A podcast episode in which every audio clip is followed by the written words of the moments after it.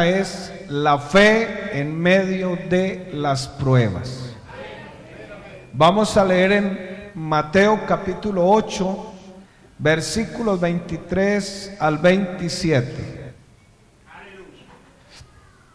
Voy a leer aquí en la tabla porque es que la letra, usted sabe, ¿no? La juventud. Yo no es que esté viejo, es que tengo muchos años acumulados, mucha juventud acumulada. Entonces, eso es lo que ocurre. Amén, hermanos. Y entrando él en la barca, sus discípulos le siguieron, y aquí se levantó en el mar una tempestad tan grande que las olas cubrían la barca, pero él dormía. Y vinieron sus discípulos y le, y le despertaron diciendo, Señor, sálvanos que perecemos. Él les dijo, ¿por qué teméis, hombres de poca fe? ¿Qué más?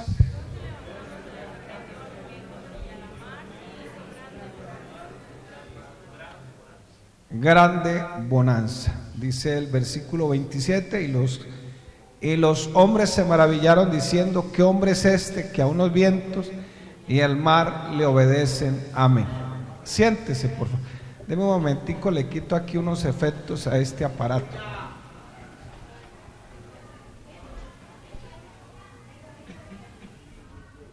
Listo. Bueno, mi hermano, eh, vamos a tratar de estudiar este pasaje sin irnos a otras partes. Y vamos a tratar de enfocarnos un poquito en la naturaleza de las pruebas, pero dentro de este pasaje bíblico. Eh, también nos vamos a detener a analizar cómo funciona la fe cuando estamos en medio de las pruebas. Segunda de Corintios 5, 7 dice, porque por fe andamos, no por vista. No sé si esta mañana usted vino al culto por fe. Y espero que así sea. Que haya venido por fe. Hebreos 11:6 dice, pero sin fe es imposible agradar a Dios, porque es necesario que el que se acerca a Dios crea que le hay. Y si usted cree que Dios está aquí con nosotros, dice, y que es galardonador de los que le buscan. Entonces podemos hacer las tareas más sublimes, más eh, que nos llenen el vacío existencial, más extraordinarias en esta, en esta tierra. Pero si eso que usted hace no está acompañado de la fe, que es un regalo de Dios, no serán del agrado de Dios. Amén, hermanos. No es que mi carrera lo es todo. Esa carrera sin fe no será del agrado de Dios. Lo que usted hace en su finca, porque usted tiene una profesión, quiéralo o no quiéralo, usted es agricultor, eso es una profesión, esa profesión que usted realiza en su finca, si no la hace con fe, no será del agrado de Dios, porque todo lo que nosotros hacemos, lo hacemos por fe, no por vista. Amén, hermanos. Y la Biblia nos enseña que la fe es un regalo de Dios. Y la fe siempre será misericordiosa pero también a veces se torna paradójica. No contraria, sino paradójica. Por un lado, la Biblia dice que la fe es un regalo de Dios. ¿Cuánto lo creen? Filipenses 1:29. Porque a vosotros es, os es concedido, ese es el regalo, a causa de Cristo, no solo que creáis en Él, sino que también padezcáis por Él. El hecho de creer en Jesús, eso se llama fe. Y es un regalo que Dios nos ha dado. Pero cuando suena paradójico, cuando hay que sufrir por causa de la fe. No dicen amén, hermanos. Esa palabra concedido quiere decir dado. Entonces la fe es un regalo de la gracia divina. Sin embargo, esa fe que Dios nos da como un regalo no sería nada si nosotros no creemos. Los que creemos somos nosotros. ¿Cuánto lo creen en esta mañana? Entonces, somos usted y yo los que tomamos la armadura. Eso dice la Biblia. La armadura de Dios. Pero es usted y yo quien la tomamos. Sobre todo el escudo de la fe, dice la Biblia. Y eso es lo que podemos aprender en este pasaje que citamos. Esta historia más de uno la conoce y quizás ha oído muchas enseñanzas, pero el Evangelio nos la narra de manera sencilla. Pero estas contienen unas enseñanzas muy profundas en el ejercicio de la fe. No nos concentraremos en otros elementos de la historia, nos vamos a concentrar en esta mañana cómo se mueve la fe en medio de las pruebas. Este mismo escrito también está en Marcos y también está en Lucas. Y la Biblia nos enseña que el Señor deseaba cruzar al otro lado del mar de Galilea. No es un lugar tan grande, pero es el lago más bajo de toda la tierra, lago de agua dulce. Y por ser tan bajo está sometido a unos cambios climáticos que en cualquier momento se pueden despertar tormentas, tempestades. El Señor a este lado, porque él dijo, pasemos al otro lado, a este lado había llevado un ministerio muy intenso, muy agotador, y al otro lado del mar estaba más tranquilo. Ojo, este mar es un lago de agua dulce, no tiene sino 21 kilómetros de largo y tiene 11 kilómetros de ancho. Eso es todo. No es el mar, el océano, es un mar de agua dulce. El, mar, eh, perdón, el río Jordán va desembocando, así como el río Magdalena que atraviesa el país, y de repente se abre una bola grande y se crea un lago y sigue su curso y va a desembocar al mar muerto. Allá, eso es el famoso mar de Galilea. Tiene otros nombres, otros títulos. Y no olvidemos que el Señor a este lado había estado sanando, había estado haciendo su toda su carrera evangelística por ese lado y estaba agotado.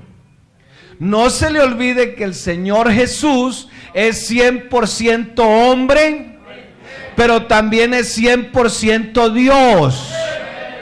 No se le olvide. Y el Señor estaba cansado, estaba agotado. Amén, hermanos.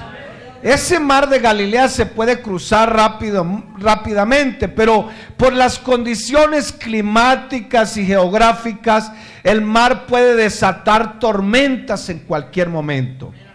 Y esa superficie de Galilea es la más baja de toda la tierra y es algo difícil para que haya un lago ahí en eso. Aquí tenemos, se hace una laguna por ahí, pero a rato se seca porque está muy alta y se seca rápido. Entonces, eh, de tal forma que las corrientes de aire frío que van circulando en la superficie chocan con las corrientes de agua caliente, perdón, sí, de, de aire caliente y en cualquier momento se puede levantar una tormenta.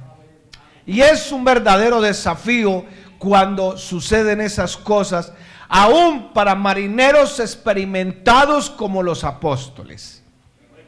Eso fue lo que ocurrió esa noche. Versículo 23. Y entrando en la barca, sus discípulos le siguieron. He aquí, dice la palabra, se levantó en el mar una tempestad tan grande que las olas cubrían toda la barca, pero él dormía. Marcos dice en su evangelio que se desató una megatormenta, un mega huracán. Y dice el, el texto literalmente que en asuntos de minutos la barca estaba a punto de naufragar, de hundirse. Las olas eran tan altas que golpeaban con tal violencia que zarandeaban esa barca para lado y lado. Y lo que los discípulos estaban experimentando era un puño de agua. Pa. Eh, ¿Usted no ha visto las comiquitas? Los Sí, que a veces se levanta la ola y se levanta como un puño. así, bueno, pero pongámosle un poquito de dramatismo. y así pasó ese día. Los discípulos sabían que estaban en serios problemas, humanamente hablando, en una situación bastante desesperada, peligrosa. Y quizás hoy aquí muchos de los que no han venido, de los que están aquí, se han sentido de la misma manera alguna vez que están en medio de la tormenta y no saben por dónde o no sabemos por dónde salir. Y a veces creemos que el Señor anda dormido. Que el Señor, ¿dónde está Señor? En medio de mi dificultad, en medio de mi problema. Y quizás estés pasando por un momento así porque nadie está exento de las dificultades en un mundo caído. Todavía estamos viviendo de este lado del, universo, digámoslo así, de este lado de, de la eternidad. Y aquí todavía vamos a experimentar problemas, dificultades, quizás enfermedades. Pero esta iglesia todavía sigue confiando el que va en nuestra barca y aunque creamos que está dormido, Él tiene el control. Alabado sea el Señor. Y lo primero que podemos aprender en esta situación es que las pruebas son controladas y son enviadas por Dios con un propósito. Claro, voy a aclarar aquí una cosita. Porque de pronto hay gente que nos está escuchando y van a creer que nosotros somos calvinistas. Porque el calvinismo cree que Dios absolutamente tiene controlado todo y todo lo mueve como el que mueve una marioneta. No, nosotros creemos que el hombre puede tomar decisiones también. Puede tomar la decisión de seguir a Dios o dejarlo. ¿Cierto, hermanos? Pero una cosa sí es cierta. El día que usted le entregó la vida al Señor, el día que yo le entregué mi vida al Señor, ese día le permití a mi Dios que tomara el control absoluto de mi vida. Amén. Entonces ahí es donde está la diferencia. Puede ser que para ciertas doctrinas esto es a nivel general, no importa si son o no son cristianos, Dios controla todo. Yo pienso, por lo que nos enseña la Biblia, que hay decisiones que nosotros las tomamos. Entonces, no sé si usted habrá tomado la decisión de que Dios tome el control absoluto de su vida. Y si usted tomó la decisión de que Dios tome el control absoluto de su vida, entonces, lo primero que podemos aprender en este pasaje bíblico es que Dios controla las pruebas y son enviadas por Dios con un propósito. Lo que tú estás viviendo en esta mañana está controlado por Dios. Lo que tú estás viviendo en esta mañana, Dios lo ha enviado. Alabado sea el Señor. Y no es extraño que en este mar se formaran tormentas repentinas, pero no podemos olvidar que Dios es soberano. Él lo controla todo, incluyendo los fenómenos de la naturaleza. Este frío que está haciendo, Él lo tiene controlado también. Él puede impedir que algunas cosas sucedan, pero muchas veces Él decide no impedirlo. Por otro lado, el Señor ese día estaba cansado, el Señor no estaba simulando que estaba dormido en su naturaleza humana, Él pudo, no pudo resistir el cansancio y, y se fue a descansar y era tan grande su cansancio que quizás los discípulos en ese momento vieron al Señor como cuando uno ve la película de Superman y de repente lo envuelven en kriptonita.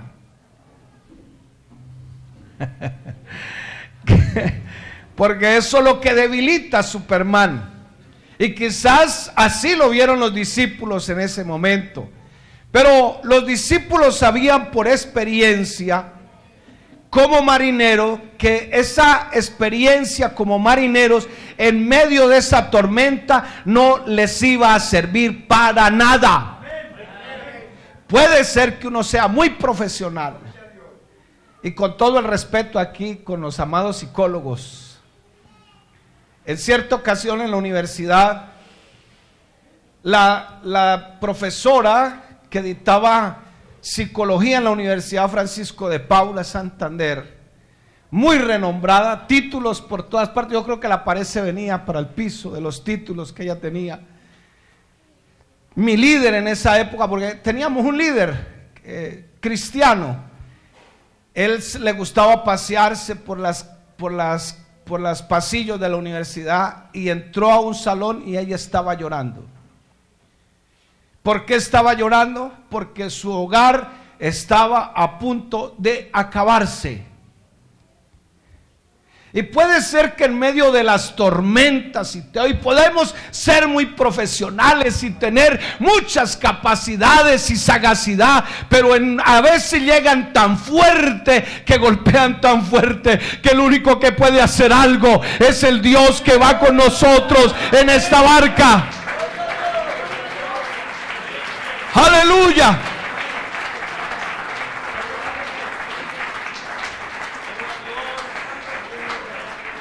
Y los discípulos eran unos marineros experimentados, se habían criado ahí, sabían cómo manejar, pero cuando se enfrentaron a esta tormenta, estaban desesperados, la situación desesperada, pero las Biblias nos enseña que las pruebas nacen en el mismo trono de nuestro gran Dios y Salvador Jesucristo.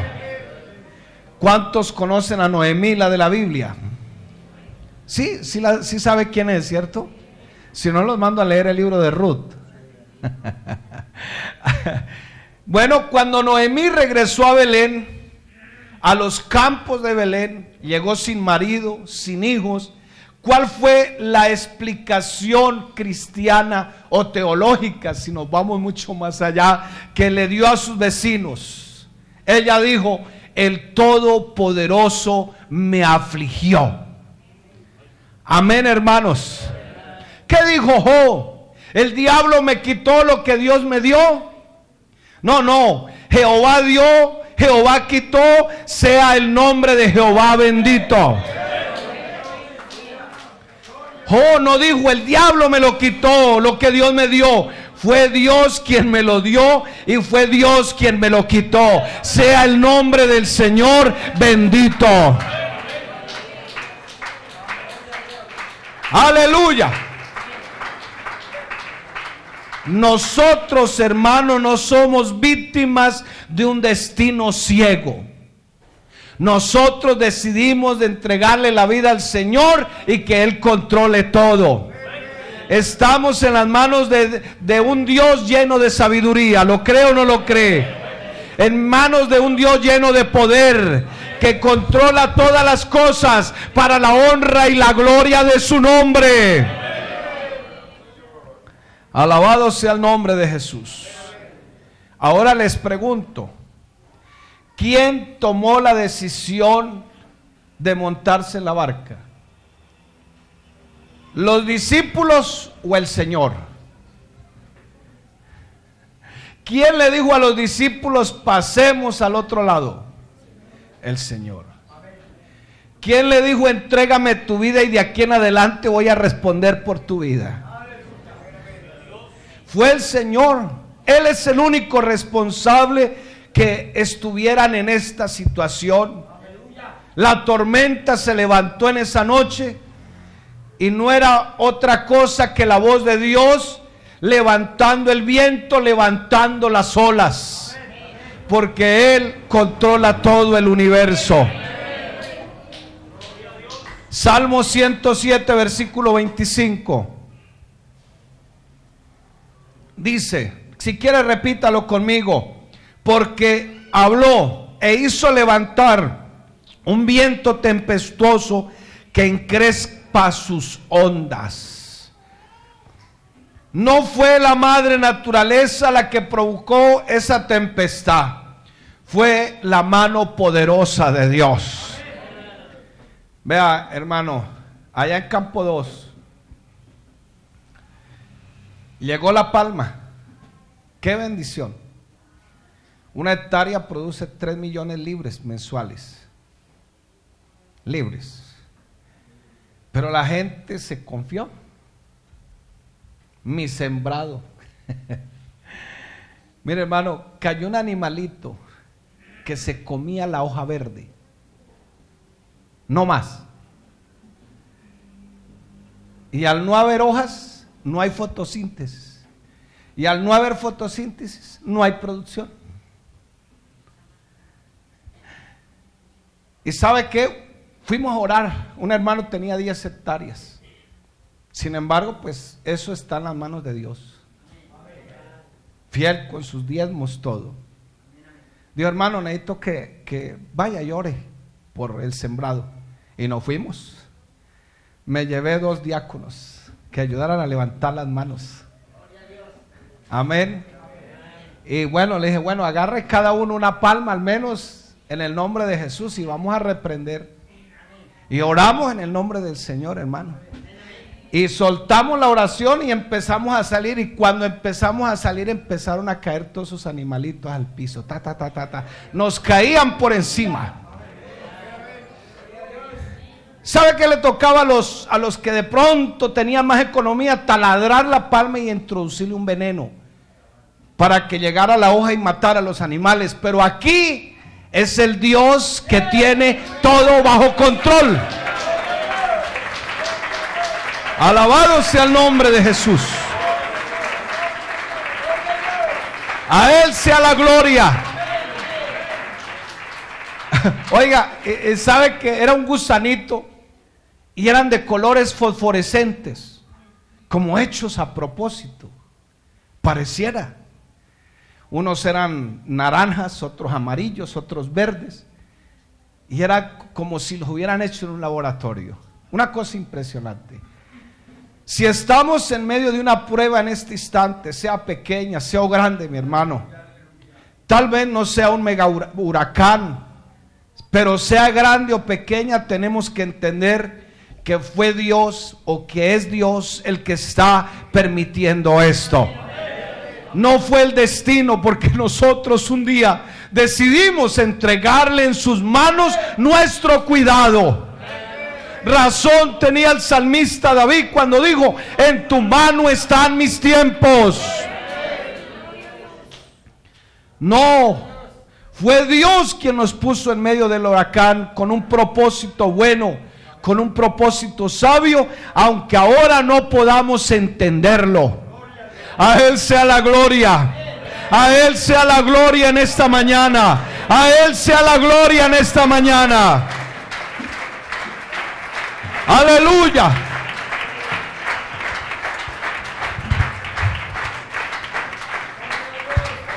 Algo más que podemos aprender en esta historia es que las pruebas llegan sin aviso no tocan a la puerta y dan la opción, ¿la quiere tomar o la quiere dejar?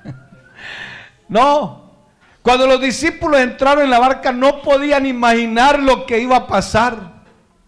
La Biblia dice aquí que la tormenta se levantó de pronto, repentinamente. Y las pruebas se introducen en nuestra vida sin pedirnos permiso.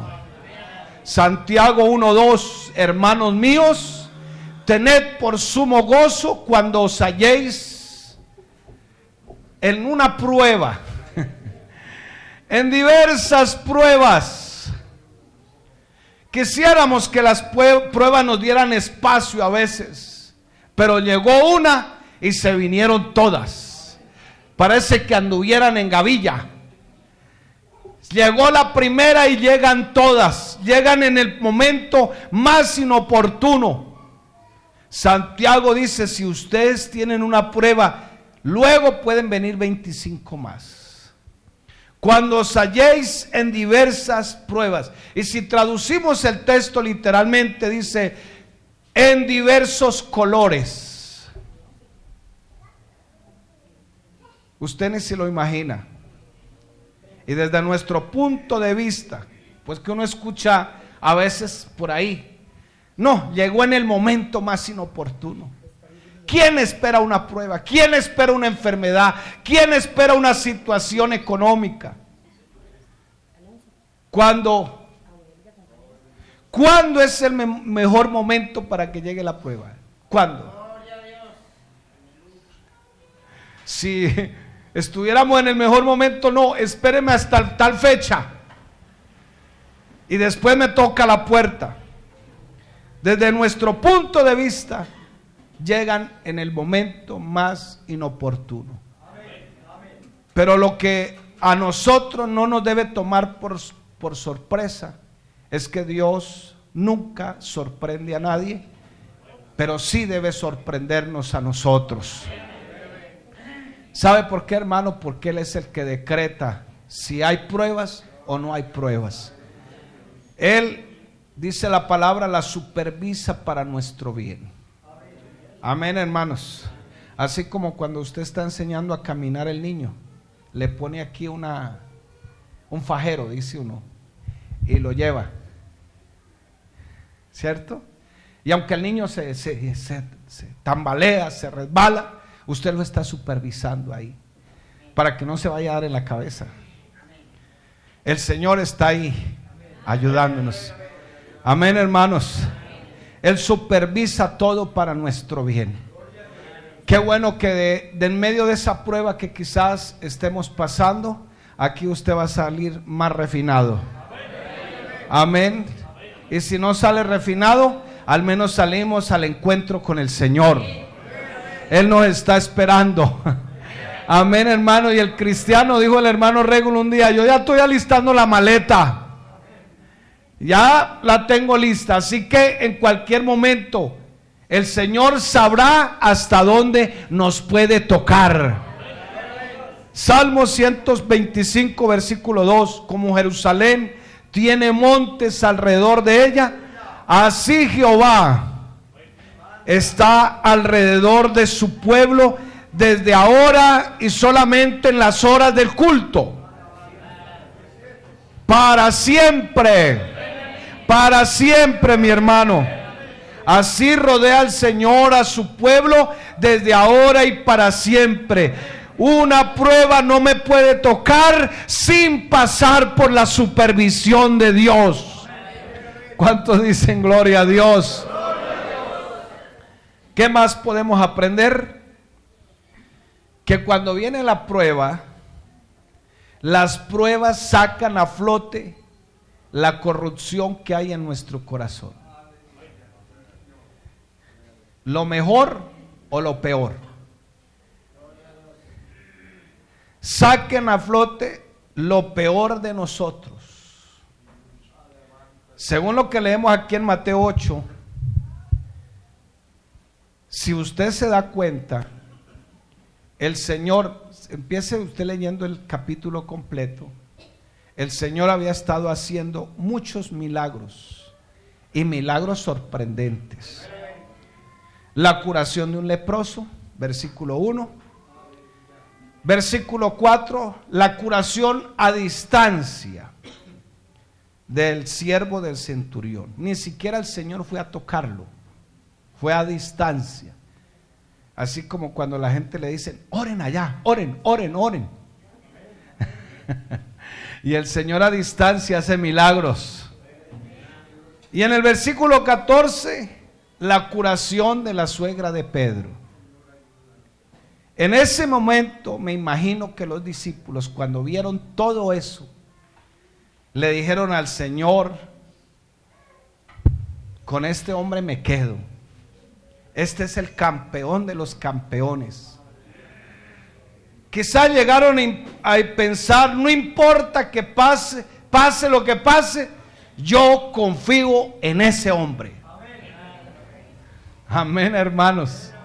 ¿No le ha pasado a usted? ¿No lo ha pensado de la misma manera? Entonces, si notamos el texto, cuando la gente exigía del Señor, no, más bien cuando el Señor le exigía a la gente con su predicación, las cosas parecían inalcanzables. Incluso el Señor le dijo, ¿ustedes también quieren irse? Pero Pedro dijo, Señor, pues la palabra es dura, pero ¿quién tiene palabra de vida eterna como la tuya? ¿Cierto, hermanos?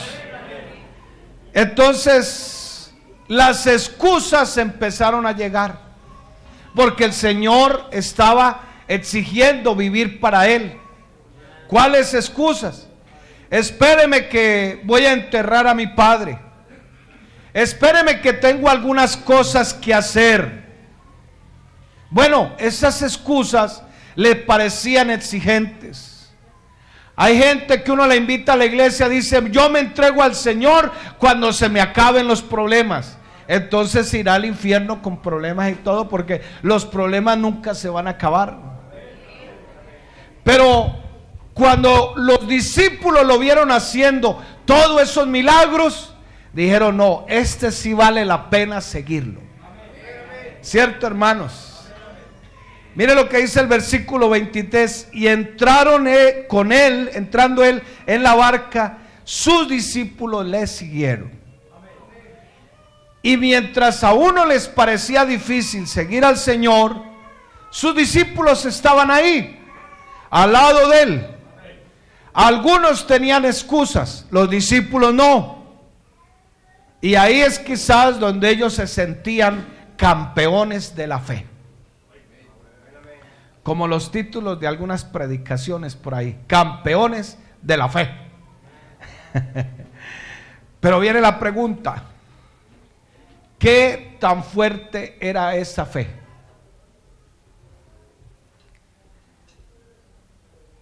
¿Cómo lo podía saber el Señor? ¿Cómo puede saber el Señor en este mismo momento que tu fe es fuerte? Abraham no sabía que su, fe era tan sólida, que era tan valerosa, hasta que Dios no le dijo, sacrifícame a tu hijo. Quizás hoy le está diciendo Dios, tienes que sacrificar esa novia inconversa. Tienes que sacrificar ese novio inconverso. A ver hasta dónde llega tu fe. Ezequías fue un gran hombre de Israel. Enfermó, el Señor lo sanó. Y en ese momento él se sentía fuerte en su fe. Que Dios, que el mismo Dios que le, había, le haya dicho que tenía que morirse, le haya dado otra oportunidad de 15 años más. Pero llegaron los embajadores de Babilonia y el orgullo de Ezequías salió a flote. Inmediatamente. Hermano querido, es en medio de las pruebas que conocemos el estado real de nuestro corazón. Amén, hermanos. Nuestra fe, dice la Biblia, será, será probada con fuego. Primera de Pedro 1.7, para que sometida a prueba vuestra fe, mucho más preciosa que el oro, el cual aunque perecedero se prueba con fuego, sea hallada en alabanza, gloria, honra, cuando sea manifestado Jesucristo el Señor. Alabado sea el nombre de Jesús. Y cada quien tiene una excusa para irse de la iglesia. Todo mundo que se va de la iglesia tiene una excusa al día para no volver. La pregunta es, ¿esa excusa le va a servir el día del juicio? Porque por muy hipócritas que la gente nos crea que somos, o porque los que a veces le servimos a Dios le hagamos morcillas al diablo, como dicen algunos, eso no es excusa cuando yo esté delante del tribunal de Cristo. No es excusa. Créalo mi hermano, que de repente llegamos un día a la iglesia porque el sermón estuvo lindo. Porque quizás hice una petición y el Señor me respondió. Quizás el Señor obró en mi familia, en mi hogar, en la esposa, en el esposo, qué sé yo, en los hijos. Pero el Señor necesita saber es cómo está tu fe delante de Él. ¿Y cómo se prueba la fe?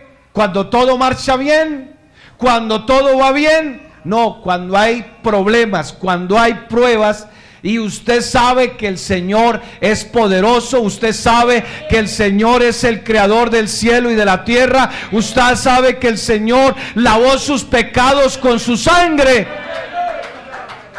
Lo sabemos en teoría.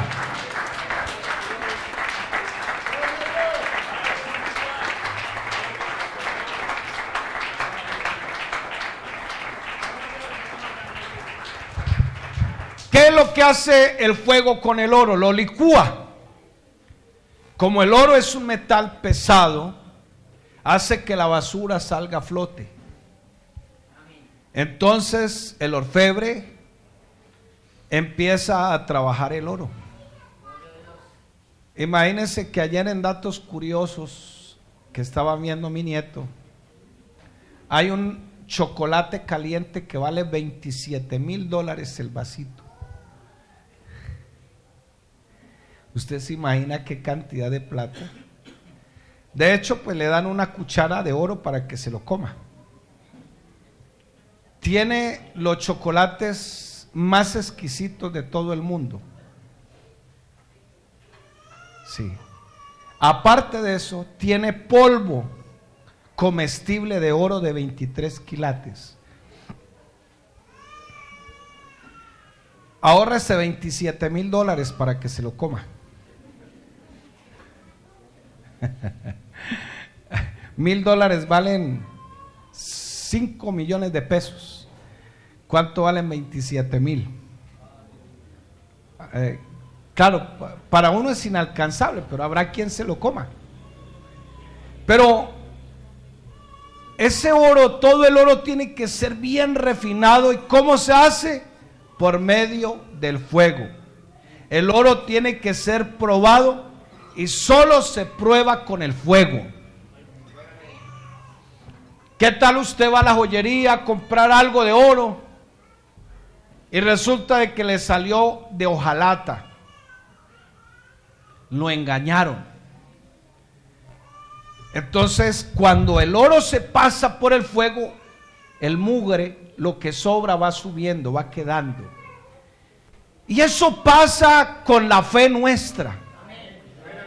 El Señor, decíamos que las pruebas nacen en el corazón del Señor. Y el Señor tendrá que pasarlas por algún momento por el fuego, porque el Señor necesita saber cómo está tu fe. Alabado sea el Señor. A veces uno nota que el esposo se apartó del Evangelio ella pidió oración por un tiempo. De repente no volvió más. Viene un domingo sí, otro domingo no. De repente no volvió. De repente la ve a uno a ella que ya se juntó con el esposo. Ahora toman juntos. Ahora parrandean juntos.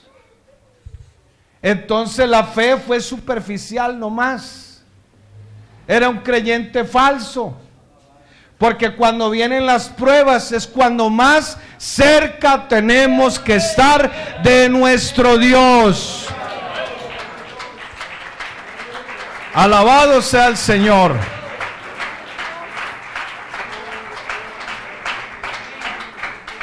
Cuando somos probados podremos ver una verdadera radiografía de lo que hay en nuestro corazón. Amén, hermanos. Y no crea que yo no soy igual a ustedes. Claro que sí. A mí me duele lo que me pasa también. Y me duele lo que les pasa a veces. Y no crea, he estado a punto de renunciar al ministerio varias veces. No es tan fácil. No es tan sencillo. Y más cuando uno está comenzando. A veces abandonar el trabajo y depender totalmente de Dios es algo muy complicado. Muy complicado. Sin embargo, Dios empieza a darle a uno muestras de que Él está con nosotros, de que Él nos guía en este camino. ¿Estamos de acuerdo, hermanos? Lo cuarto que podemos aprender de este pasaje es que las pruebas son un antídoto contra nuestra autosuficiencia.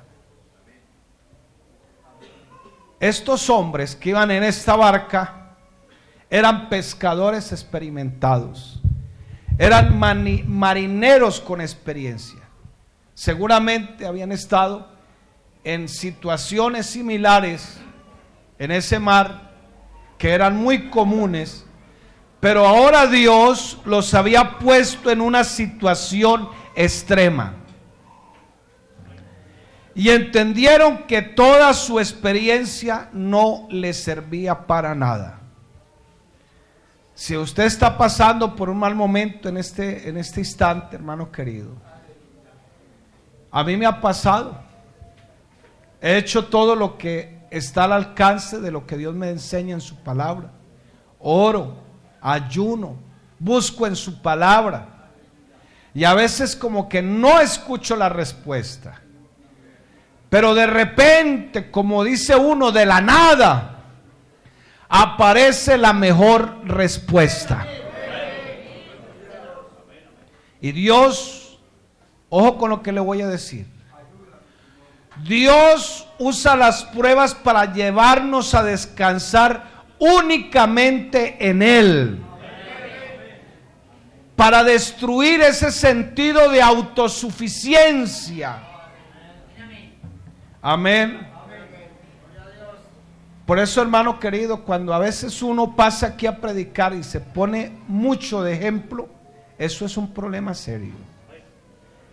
Porque nuestra autosuficiencia está por encima del poder de Dios. Y aquí el que manda es el Señor. Segunda de Corintios 1, versículos 8 y 9. Porque hermanos, dice Pablo, no queremos que ignoréis acerca de nuestra tribulación que nos sobrevino en Asia, pues fuimos abrumados sobremanera, más allá de nuestras fuerzas, de tal modo que aún perdimos la esperanza de conservar la vida. Versículo 9. Pero tuvimos en nosotros mismos sentencia de muerte. ¿Para qué? Dígalo conmigo en esta, en esta mañana. Para que no confiásemos en nosotros mismos, sino en que Dios que resucita a los muertos. Amén, hermanos. Amén. En estos días un hermano me dijo, hermano, Estoy pasando por una... No es de aquí. Con eso les digo todo. Para que no se haga ideas. ¿Quién será? Y se mate la cabeza. No, no es de acá. Me dijo, hermano, estoy pasando por un mal momento en mi hogar. Mal momento. Tanto que estamos apartados de mi esposa. Me dio sus razones, le di las mías por la palabra. Él fue y la buscó. Y en esa reconciliación les dije, busquen un consejero para que les ayude. Y así lo hicieron, buscaron a su pastor. Y en medio de toda esa reconciliación y todo eso, ella sufrió un golpe severo. Tanto que está sufriendo de algunos trastornos y tienen que llevarla ahora a un especialista.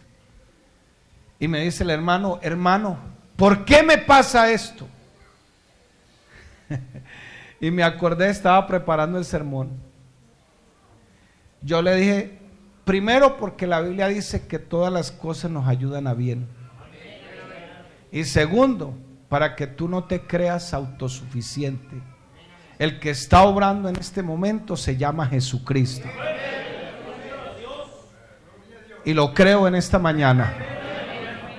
Pablo nos dice aquí, tuvimos temor de morir, pensábamos que ya no había nada que hacer, pero ¿con cuál propósito lo hizo Dios? De que no confiáramos en nosotros mismos. Pablo está diciendo, yo tengo la tendencia, igual que todos los demás, en confiar en mí mismo.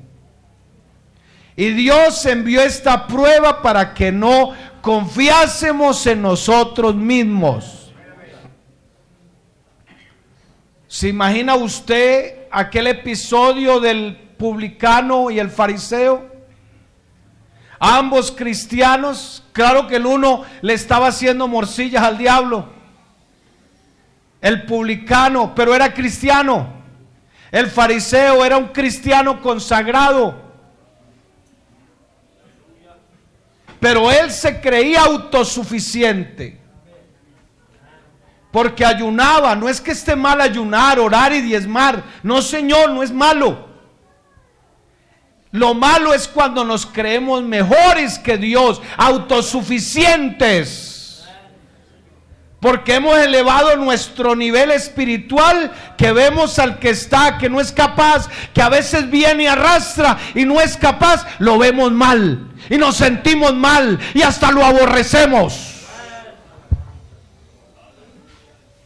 Y a eso hay que tenerle cuidado, porque blasfemar contra el Espíritu Santo no es decir maldición, es que el Espíritu Santo, eso no es blasfemar contra el Espíritu Santo. Blasfemar contra el Espíritu Santo es cuando alguien viene aquí y no está caminando de la mejor manera, pero viene, así se ha arrastrado, viene y yo creo en la obra del Espíritu Santo. Y yo creo que Dios podrá hacer algo. ¿Y sabe por qué Dios a veces nos permite pasar por esas pruebas? Para que midamos nuestra autosuficiencia y creamos que el dueño de esta barca, el dueño de esta iglesia, sigue siendo Él, el que va al frente de todas las cosas.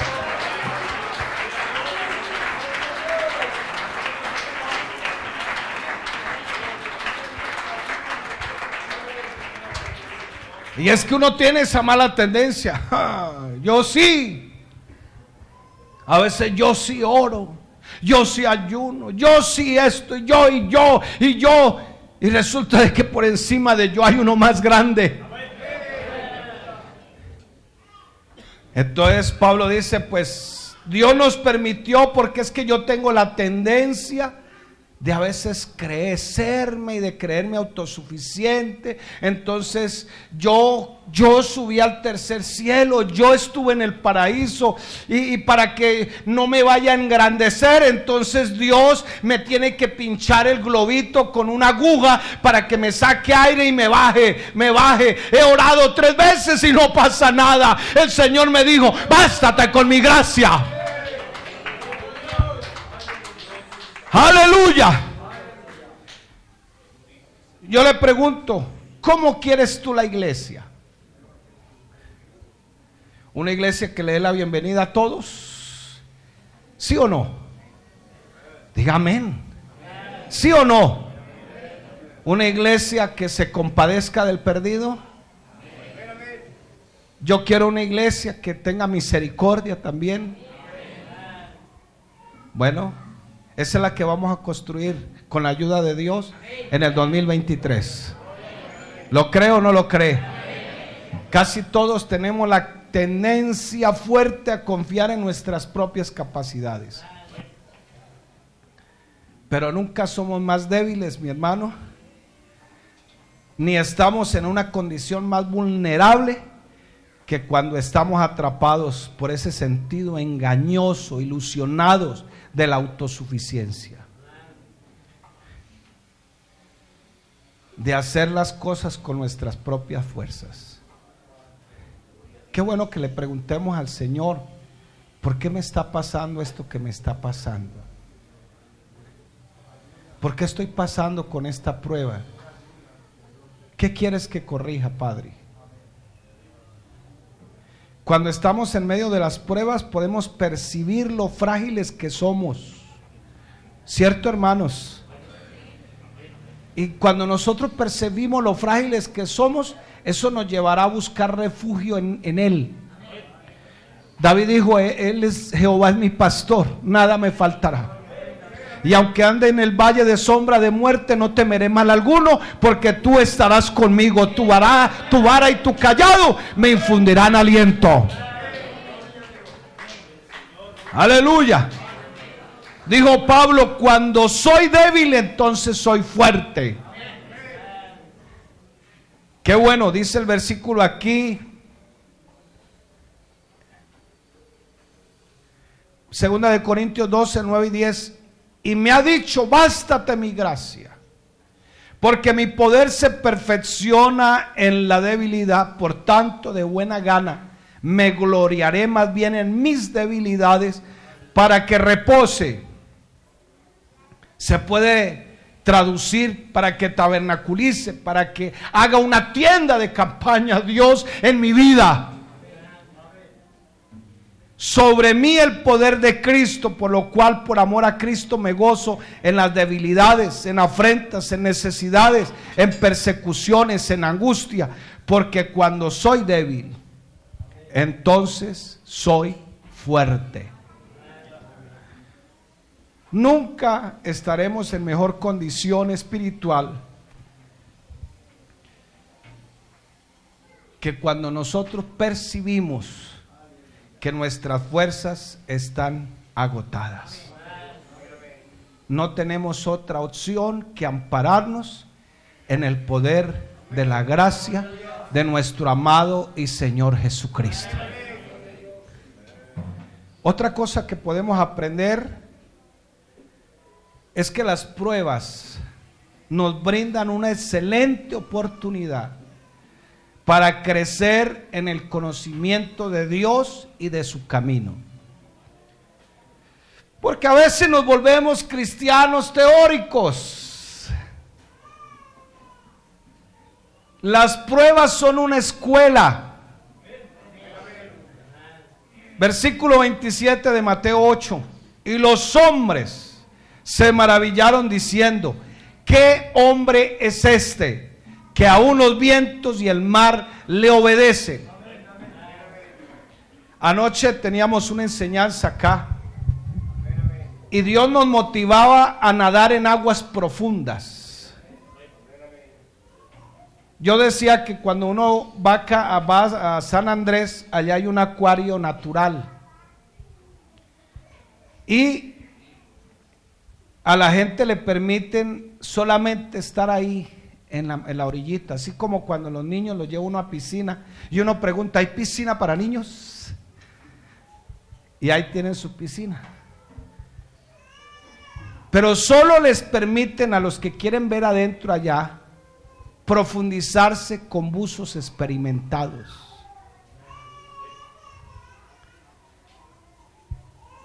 Hay gente, solo para los turistas y hay gente que en esta iglesia está de turista. Hay gente que nada en la orillita nomás. Pero Dios nos llama a que nos metamos allá profundamente. Amén, hermanos. Amén, hermanos. Ellos habían visto al Señor hacer milagros. ¿Y cuánto no hemos visto cómo Dios libera a los endemoniados? ¿Cuánto no hemos visto que Dios ha sanado gente de cáncer, gente de VIH? ¿Cuánto no hemos visto cómo Dios ha hecho obras extraordinarias en la vida de otros y en la nuestra? Pero ellos se preguntan, Fíjese, lo vieron haciendo milagros aquí, allá y todavía preguntan, ¿qué hombre es este? O sea, todavía estaban nadando en la orillita, no se habían profundizado todavía. ¿Qué hombre es este que no encaja en las categorías humanas? Cristo no encaja. Cristo solo era una teoría para ellos. Ellos quizás dijeron, wow, qué intérprete. Él solo dijo la palabra y el mar se calmó. Ellos conocían el poder de Dios en teoría. Ellos sabían que el Señor era poderoso. Lo habían visto sanar, leprosos, ser creado el cinturón. Hacía un momentico habían pasado por eso. Pero las pruebas convierten ese conocimiento teórico de nosotros en el verdadero conocimiento de Dios. Amén. ¿Lo cree o no lo cree? Por eso Juan dice, sabemos, primera de Juan 5:20, sabemos, sabemos que el Hijo de Dios ha venido y nos ha dado entendimiento para conocer el que es verdadero. Y estamos en el verdadero, en su Hijo Jesucristo. Este es el verdadero Dios y la vida eterna. Aleluya.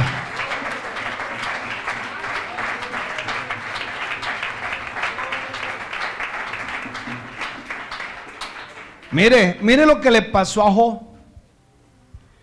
Un hombre que oraba, oraba por sus hijos, por su esposa, adoraba a Dios, era piadoso. Pero Job no hubiera conocido al Señor en su propia experiencia cuando pasó por las pruebas. Job 42.5, de oídas te había dicho. Yo he escuchado que el pastor dice. Yo he escuchado que mi papá y mi mamá dicen. Yo he escuchado una cosa y otra. Pero dice Job, de oídas te había oído. ¿Más qué? Dígalo fuerte. Mas ahora mis ojos te ven. Y como ese es un lenguaje poético y no se puede interpretar literalmente, cuando él dice de oída, quiere decir pues todo el conocimiento, mi razón, mi ser, el asiento de mi personalidad. Y cuando dice ojos, mis ojos te ven lo mismo. Yo sabía, oraba, eh, intercedía, era piadoso, me guardaba y, y sí tenía un conocimiento ligero de Dios. Pero cuando me sobrevino esto, ahora mis ojos saben quién es. Y como dijo Pablo, yo sé a quién he creído. Alabado sea el nombre de Jesús. Por eso, hermano, mire, ni la pandemia le sirvió a la gente para que algunos regresaran a la iglesia. Le sirvió de puente para irse. Facilito ni siquiera juicio le sirvió para afirmar su fe. ¿Cuál es la mejor manera de aprender un deporte? Practicarlo. Ahorita la figura del momento, Leo Messi, puede escribir un manual, cómo jugar fútbol. Y usted lo lee y se lo puede aprender de memoria. Y lo puede recitar de memoria. ¿Sabe cuál es el problema que tienen los muchachos con la, con la matemática? Pues que ellos sí quieren desarrollar los ejercicios, pero también hay que aprenderse la teoría. Y no les gusta la teoría, no les gusta leer. Y si no les gusta leer, pues mucho menos les gusta echar números. Ese es el problema. Si usted le mide el cociente intelectual a su hijo, tiene un buen cociente, 80, 100. Los que son más superdotados, 120 para arriba. Hubo, hubo alguien en la historia que tuvo un coeficiente, coeficiente intelectual de 370. Imagínense. Pero de 80 no se pasa. Menos de 80 no. O sea que son inteligentes. Lo que son es vagos, perezosos. Eso es otra cosa. Pero ¿cómo se aprende un deporte? Practicándolo. ¿Cómo se vive la mejor vida cristiana? Leyendo la palabra, en teoría, pero también en la práctica. ¿Está de acuerdo o no, hermanos? Son muchas las cosas que Dios nos enseña por medio de las pruebas. Muchas. ¿Lo cree o no lo cree? Jamás podremos conocerlo mejor a Él si no nos conocemos a nosotros mismos. Alguien decía, contemplo al mundo a través de mis lágrimas porque quizás así vea cosas que no vería con mis ojos secos.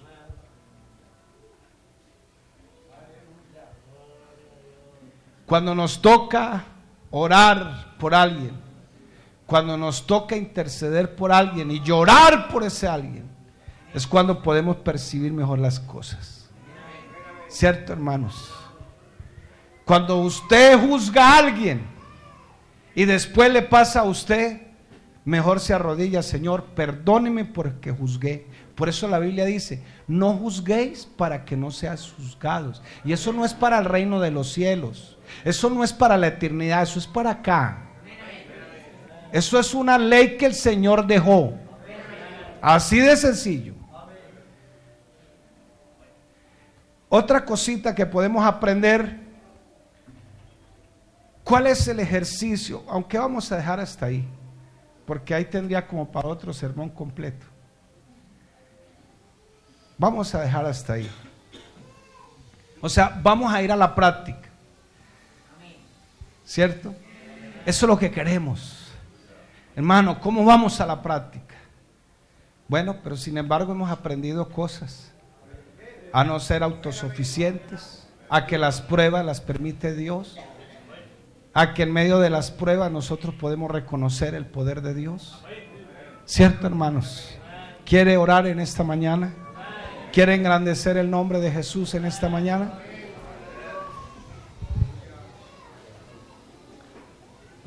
La gloria sea para nuestro Dios.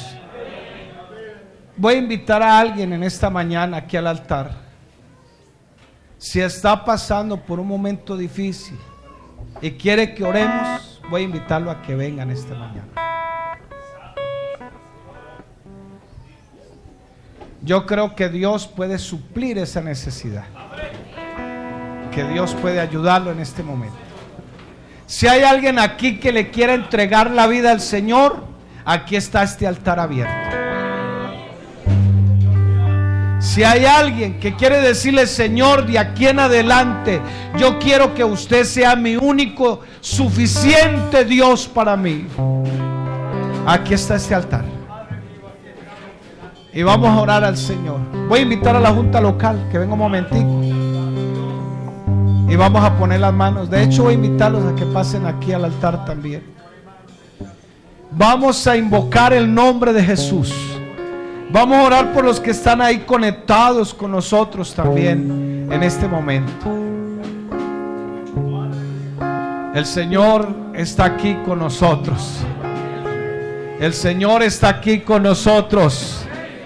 Levante su mano en esta mañana. Levante su mano. Yo sé que alguien de allá quiere venir. Aleluya. Aleluya.